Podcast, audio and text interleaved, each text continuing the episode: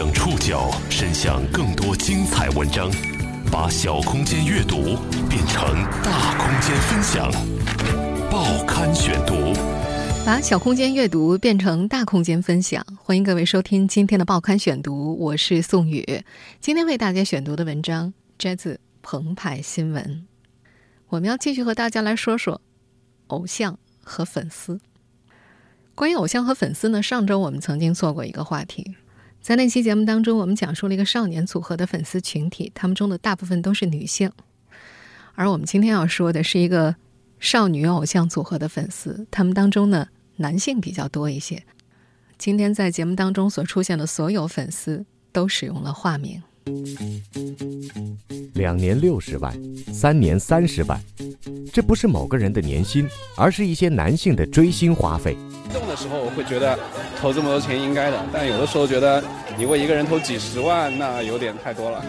他们追逐的是一个叫做 S N H 四八少女组合。从年龄上来说，这个组合的粉丝群没有什么可供归纳的共同特质。他们中年龄最小的还是初中生。年纪最大的能做前者的祖辈。作为一个局外人，很容易产生这样的疑惑：他们为什么要为一群不相干的女孩耗费那么多的金钱、精力和感情？偶像的力量，精神的力量，饭六团都相信。今天的报刊选读，我们将继续来认识一群泛偶像的人。几次公演开始之前。上海嘉兴路星梦剧场的门口，被来往的车子和粉丝堵得水泄不通。一个礼拜两次左右吧，以前三到四次。我是北京的，只是有票所以过来了，抽到了。如果从表面上看，这些粉丝好像没有什么可以归纳的共同特质。他们中年龄最小的还是初中生，而年纪最大的已经可以做前者的祖辈了。他们中，大学生和上班族的比例是最大的。粉丝的阶层和性格也大相径庭，他们有人开着百万豪车，还有人可能连一张八十块的公演票都得紧巴巴的凑出来。有些人凑在一块夸张的聊天儿，还有人独自蹲在角落里，等着剧场开门。这是一群泛偶像的人，泛也就是英文 fan 的谐音。尽管说这群粉丝跨越了年龄、阶层和性格等特征，但是那一刻他们的身份是相同的，他们都是。S N H 四八少女组合的粉丝，在去年四月的报刊选读当中，我们曾经一起了解过关于这个组合的少女养成游戏。在稍晚的微信推送当中呢，我们会附上这期节目的收听链接。在这儿，我们就简单介绍一下，S H 四八是舶来品。二零零五年呢，日本有个组合叫做 A K B 四八出道，他开创了一个偶像通过竞争成长，粉丝通过花钱参与的一种养成偶像的造型模式。成立六年之后呢，日本的那个组合创下了一千五百亿日元，也就是九十亿人民币的经济收益。二零一二年的时候，由一百零一位少女组成的 S N H 四八在上海成立了。目前呢，这个组合的成员数已经是突破了三百人，粉丝人数呢，大概是在。四千万人左右，他们又为这个组合贡献了多少收益呢？在翻偶像的过程当中，三十岁的封端两年花了近六十万，三十五岁的马克三年花了近三十万，刚刚大学毕业的李维贤和许军在两年里分别花了五万多和两万，毕业之后到上海打拼的赵晓光两年花了三万左右。作为一个局外人，会忍不住有疑问：他们为什么要为一群？不相干的女孩花上那么多的金钱、精力和感情，带着这个疑问，从二零一五年开始，澎湃新闻的记者邵媛媛采访了近二十名粉丝，并且还花了两年时间跟踪了其中的几位，试图找到答案。觉得这里的小姑娘都挺好看，然后唱歌跳舞也挺好，然后就觉得可以过来放松一下，看一下，觉得都对自己，可以怎么说，偶像的力量、精神的力量，饭六团都相信。面对上面的那个问题，在二零一五年接受采访的时候，大学生李维贤的回答是：正能量。当时这个青年在一所上海二幺幺高校读研究生，曾经是学生会的主席。开始泛偶像是在考上研究生之后，他发现了自己拥有了一种毫不费力的就能获取快乐的方式，这和之前苦闷的学生工作形成对比。正能量，很努力，一直在进步。这几乎是每个粉丝面对圈外人不解的时候的开场。但是下一个疑惑很快就会被提出来了，哎，一群陌生的女孩，她们的努力和你有什么关系啊？在二零一五年第一次接受采访的时候，正在读大四的许军这样回答：“相互扶持啊，因为偶像的努力和我的支持，让偶像越来越火呗。”那时三十三岁的马克的答案也很类似，他说了这样三个字：参与感。一九八二年出生的他，经常被认为比实际年龄要更加年轻一些。他觉得。这个组合就是个毛坯品，自己看着他们一步步成长，参与了他们的成长。参与感、正能量，让偶像越来越火。一群陌生女孩的努力，为什么能给粉丝们带来这么多情绪？报刊选读继续播出：犯偶像的人。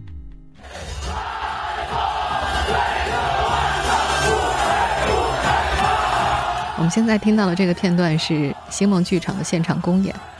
这个剧场是一个容纳三百四十三个观众的封闭空间，观众席分成舞台两边的站区、坐区和 VIP 座位。演出开始，穿着超短裙的女生踏着整齐简单的舞步亮相，她无不笑容满面，以此使自己的活力更具感染力。舞蹈老师教他们，和台下的粉丝都要有三次眼神对视。这是对应的一种方式。他们必须要给粉丝以关注，以保证客户的粘性。比方说，他们见到一些花钱比较多的粉丝，得报出他们的微博昵称，令粉丝非常有存在感。在台下，粉丝们有规律的应援，他们用统一的姿势挥舞着特制的荧光棒，响亮而整齐的口号无缝地穿插在偶像的歌舞表演里。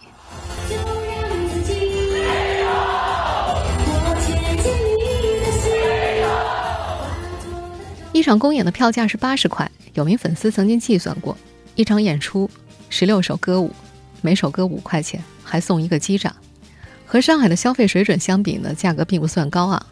所谓机长，也就是演出结束之后，偶像在出口通道以机长欢送粉丝，这是不少粉丝最喜欢的一个环节。你们最喜欢公演的哪一部分？机长环节。机长环节。能看看他最后演的那种留恋不舍的那种感觉。这个剧场里设有三个 VIP 座位，它们被设计成了宫殿的款式，是距离舞台最近的位子，以拍卖的形式兜售，均价大概在两千块钱左右。一场主题公演会被反复演出近半年的时间，即便如此呢，八二年生人马克依然是一名心甘情愿的剧场党，最多的时候他每周要看五场公演。长期重复的演出早就失去了吸引力。驱使一些粉丝到嘉兴路的是一种奇特的责任心，他们担心偶像因为自己的缺席受到冷落。在激烈竞争的粉丝经济里，缺乏应援就意味着失去商业价值。虽然公演会给人一种放纵式的解压感，但是这似乎并不足以让人沉迷呀。马克则反问：“你去过握手会没有？”在一次握手会的现场，几位粉丝一只手握着成员的手。另一只手配合着情绪晃动起伏的和偶像聊天儿。由于排队的时间过长，不少粉丝疲惫到不得不跪着握手聊天。握手会打造出一种可以面对面偶像的场景，这突破了传统追星模式当中无法实现的情感反馈的需求。一张握手券三十五块，能够换来和偶像十秒钟的倾诉时间。三十五块只有十秒，现场会有工作人员在一边掐着秒表计时。开始握手之前呢，粉丝还需要擦拭洗手液。这里经常会出现不少奇装异服或者准备了才艺展示的粉丝，每个人都想方设法的在自己的偶像面前刷个存在感。刚成为粉丝的时候，年轻大学生许军曾经特别看重握手会，因为害怕偶像人气低而伤心，他在人群里免费发过，请求别人去握自己的偶像的手。大三暑假，玩腻了网游的许军。被同学推荐了 S N H 四八的公演，看过几场之后，这个男生就入坑了。大学生是这个群体的主要受众之一，几乎上海每个高校都会有他们的粉丝群。这个年轻大学生入坑的原因是总有一款适合你，这是很多粉丝都提到的一句话，甚至成了这个组合的标语。从二零一二年到二零一七年，组合成员的数量上涨到三百多。上海之外，北京。广州、沈阳等地纷纷成立了分团。面对外界的不理解，粉丝们坚持着他们的观点。他们说呀，一旦进入这个体系，陷进去是必然的。所以，对于那时候的许军来说，当难得的班级聚会和频繁的公演冲撞的时候，他毅然决然选择后者。那时像许军一样的粉丝并不在少数，他们很快发现，偶像的命运好像和自己的力量是密切相关的。他们用一个极为奇妙的形容词来形容这一切：同呼吸，共命运。在去年四月的那期节目中，我们曾经分析过，这场游戏的核心就在于养成。粉丝是玩家，只有粉丝们的投票才能让某个少女胜出。这在某种程度上给他们带来了一种共呼吸、共命运之感。而每年一度的总选举似乎将这种紧密的联系发挥到了极致。报刊选读继续播出：犯偶像的人，这个少女组合的总决选。一般定在七月末，但是春节过后，序幕就不动声息地拉开了，因为那时候正值学生粉丝们拿压岁钱，工作粉丝们拿年终奖的时候。在粉丝马克的口中，总选就是一场攻心计。总选期间，粉丝们集资买票，而成员则卖苦情骗票。他对于正能量的说法也很不屑：“努力真有用？总选排名还不是漂亮的成员排名靠前吗？”总选排名是最直接反映这个组合成员人气的数据，也影响着他们往后的资源分配。比方说，在二零一五年的时候，这个组合的一到十六名能够飞到巴黎去拍摄 MV，十七到三十二名则去的海南，其余成员依旧留在剧场例行公演。对于粉丝们来说，总选就是一场金钱拉力赛，集资、买碟、拆碟、输入投票码、投票、投票、投票、投票再投票。这就是他们描述的同呼吸共命运的时刻。许军一度成了煽动者，那会儿他天天在应援会里逼票，大声疾呼局势严峻，骂粉丝们是废物。那时二十八岁的封端就是这么被煽动的。他最初打算花一万五，但是应援会当中每天都有人打鸡血，分析形势不利，他被感染了，跟着加一万，再加一万，再加一万，直到有一天他想买一台无人机。看看银行卡里的余额，他发现自己在这个群体里花的钱有点过了。这个青年说：“ 从头到尾你都知道他们唱歌难听吗？但一进饭圈的话语体系，你就觉得他很好。”他说自己第一次看到这个组合的时候，心里想的是：这种人只有神经病才喜欢吧。接受采访的时候，粉丝李维贤就曾经反问过：“你是不是觉得我们这群人不仅脑子有病？”还病得不浅。他说自己属于真爱粉，一心希望偶像进步。二零一五年十二月，那档叫《国民美少女》的综艺节目的制作人曾经找几个粉丝座谈，李维贤当场就说，后景布置中那张原意表现为少女宿舍的床，让真爱粉们无法接受，觉得是个不好的暗示。他说，在像他一样的真爱粉眼中，偶像和粉丝就应该保持距离，一旦界限消失的话，这个体系就会崩塌的。不同的是，肉体饭，有一位粉丝就和记者分享了在饭圈的性幻想对象榜单。当时，一名人气不是很高，但是身材却玲珑有致的成员位于榜首。在真爱粉李维贤的口中，这个饭圈又脏又很高尚。每年的七月末，当上海的梅赛德斯奔驰的舞台灯光亮起，决定命运的时刻就启动。名字被倒数报出，最后票数最高的偶像戴上皇冠，坐上王座，全场欢呼的那一刻，如同女王加冕。没拿到理想名次的成员哭到只能由工作人员搀扶着下台。二零一四年的第一届总选，第一名获近两万票，第二届七万，到了二零一七年二十七万。这年，这个组合所得到的总票数超过三百万张，金额嘛，超过一个亿。二零一五年那届。赵晓光的偶像没进圈，坐在他身边的粉丝激动的嚎啕大哭。这个男生却意外的平静。他说：“不管你是把偶像当女朋友也好，妹妹也好，或者任何一种渴望得到的东西，在在犯偶像的时候，你你就是在购买这种消费体验。”是的，翻偶像就是一种消费体验。虽然养成偶像商业模式，严禁成员谈恋爱，也禁止成员与粉丝私自联系，但很多男粉丝却在这里购买到一种恋爱的错觉。报刊选读继续播出：犯偶像的人。粉丝赵晓光的个子不高，他在这个组合里的偶像是一名初中休学的零零后。作为一个萝莉控，从高中开始恋爱的赵晓光认为自己的恋爱来得有些晚，没有对初中喜欢的人表白是他的一个遗憾。他说自己起初做着小透明，也就是那种没有存在感的粉丝，但是当他看到有其他粉丝一直在炫耀自己在偶像心中有多么重要的时候，他发现了一条简单的逻辑：付出的越多。得到的会越多，偶像会更加关注你，对方会叫得出你的名字，了解你的近况，在你生日的时候写下感人的祝福。于是，这个男青年开始一场不落的看公演，大声呼喊着偶像的名字。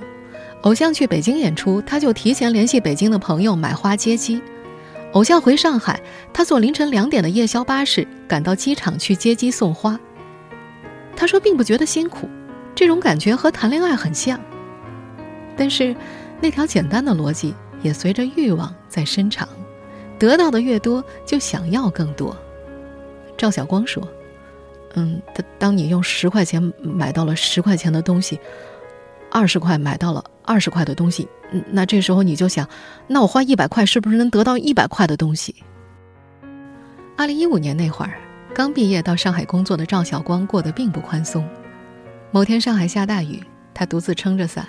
走在陆家嘴的高楼大厦下，他突然哭了起来。他说：“恨自己没能力给偶像更多，恨自己在一无所有的年纪遇到了最想照顾一辈子的人。”他说自己感到了一种前所未有的渺小。他就这么郁闷地回了老家。而这一切情绪的原因是，他为偶像花了足够多的钱，却只得到了一半价值的回馈。马克不认同这种想法，他说。范偶像不是谈恋爱，我对你专一，你又不可能对我一心一意。他眼中的游戏规则是认真你就输了。他直言不讳，粉丝和偶像就是商品关系。他经常给偶像提意见，指点江山的架势在饭圈被认为是毒瘤，但他觉得没什么不妥。淘宝还能给个差评呢。其实每个粉丝或多或少都清楚，那些偶像，并不如表现的真诚，更像是一个演员或者人设。就像许军说的那样，有些偶像说的话，连标点符号都不能相信。但几乎所有接受采访的粉丝都认定自己的偶像是少数真诚的。封端把饭偶像当成是一场打怪升级的游戏，把喜欢的成员送进总选前七名就是通关成功了。其余的时间，这个有钱的年轻人就随着好玩，某个成员记住了他的名字，他就多花一些钱。一次握手会上，峰端花了六千三百块，买了一百三十张握手券，和一名成员聊了半个小时。这个女孩在峰端第一次去看他公演的时候，就爆出了他的微博 ID。峰端很惊讶，觉得对方很敬业。只是聊多了，峰端就能猜到他回答的是什么。他明白了，他只是在工作。他告诉女孩自己对他没兴趣了，女孩当场傻了。他说：“如果要我把他们当人对待。”首先，他们得把我当人看。刚到上海工作的赵晓光，则在失落了几个月之后走出了悲伤。他认为自己想通了。他说：“嗯，他他的地位是比你高，他会在一定程度上考虑你的想法，但但他不可能完全按照你说的去做。那这样他就不是偶像了。嗯，这这就是爱好。像有人喜欢古董，但古董是没有感情的。”嗯，但当你去投资一个人的时候，你会对他产生感情，而这样就产生了另外一层逻辑：当投入太多之后，原本的快乐成了不快乐。发偶像两年后，许军越来越不快乐，但仍然难以摆脱惯性，会准时到剧场去报道。耳边充斥着尖锐的应援声，舞台上的偶像卖力地蹦蹦跳跳，白色的烟雾喷出，又是一顿尖叫。他开始头痛，我为什么要站在这儿？他尝试离开，下决心出坑，却一次又一次的失败。他说：“当自己发现这种快感是必须每周得去注药才能解决的时候，就已经不是一种快感了，而是一种毒品。”带着他入坑的同学已经出坑了，用许军的话说，他现充了。现充是这个圈子的人对为现实中充值的人的简称，他们用来代指恋爱。许军对此更加没信心，因为胖子有很多困扰。几年过去，这个组合的粉丝们来了又去，老面孔所剩不多。在一些粉丝口中，当之前的偶像成为团里的大拿，能接触到的机会越来越少，很多老粉丝都外流了。然而，他们中也有彻底离开的。报刊选读继续播出：犯偶像的人。到了二零一七年秋末，三十岁的封端已经离开了这儿。两年时间，他花了近六十万。他听到了一句话：“犯偶像无非两种追求，一个是性，一个是集体的战斗感。”他说自己听到这句话反而释然了。他又说：“回想一个个粉丝都有问题，有人可能身价过亿，社交能力极差，但在这儿可以尽情的表现自己，比如看到女生就冲出去大喊大叫；还有人可能是年薪三十万的中产，平时生活压力大。”社会也不一定认可他，但在这儿花个几万块，粉丝们就围着他叫爸爸，在这儿能够买到尊严。最后，封端还说那段时间自己也确实有问题。马克看公演的次数也下降了，从一周五场降到了三场，状态好像并没有太大的变化。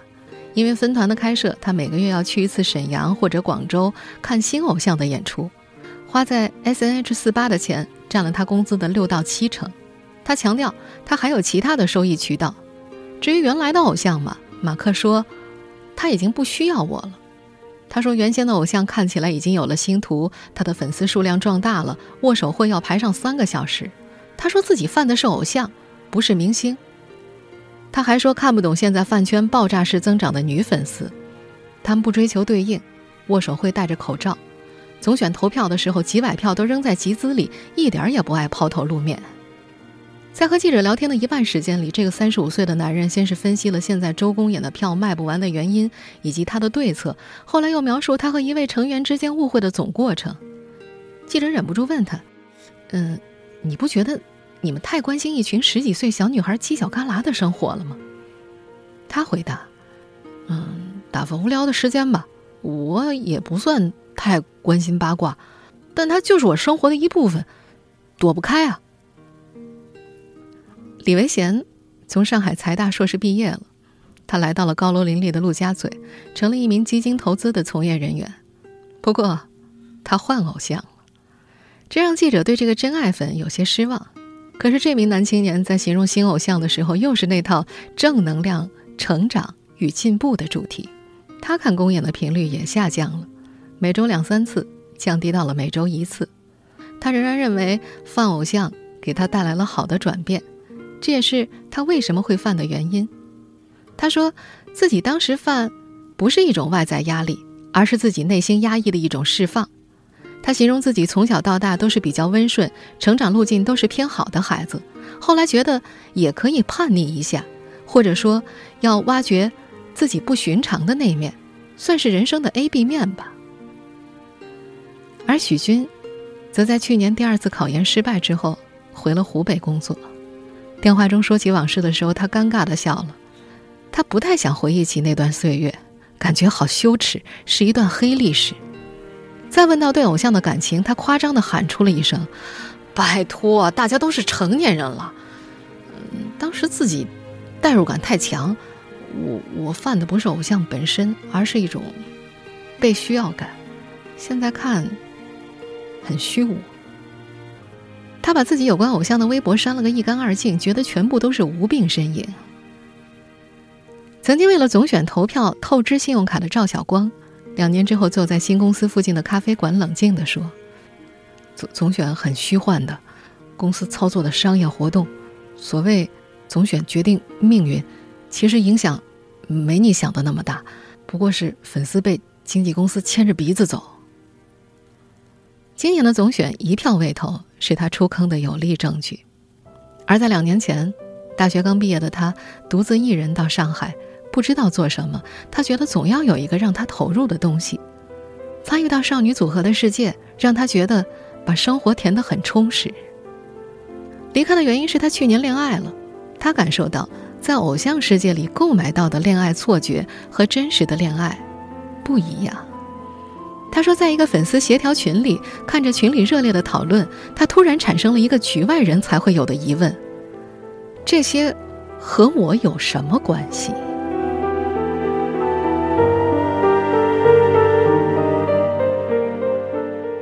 听众朋友，以上您收听的是《报刊选读》，泛偶像的人，我是宋宇，感谢各位的收听。今天节目内容摘自澎湃新闻，收听节目复播，您可以关注《报刊选读》的公众微信号“宋宇的报刊选读”，或者登录在南京网易云音乐。我们下期节目时间再见。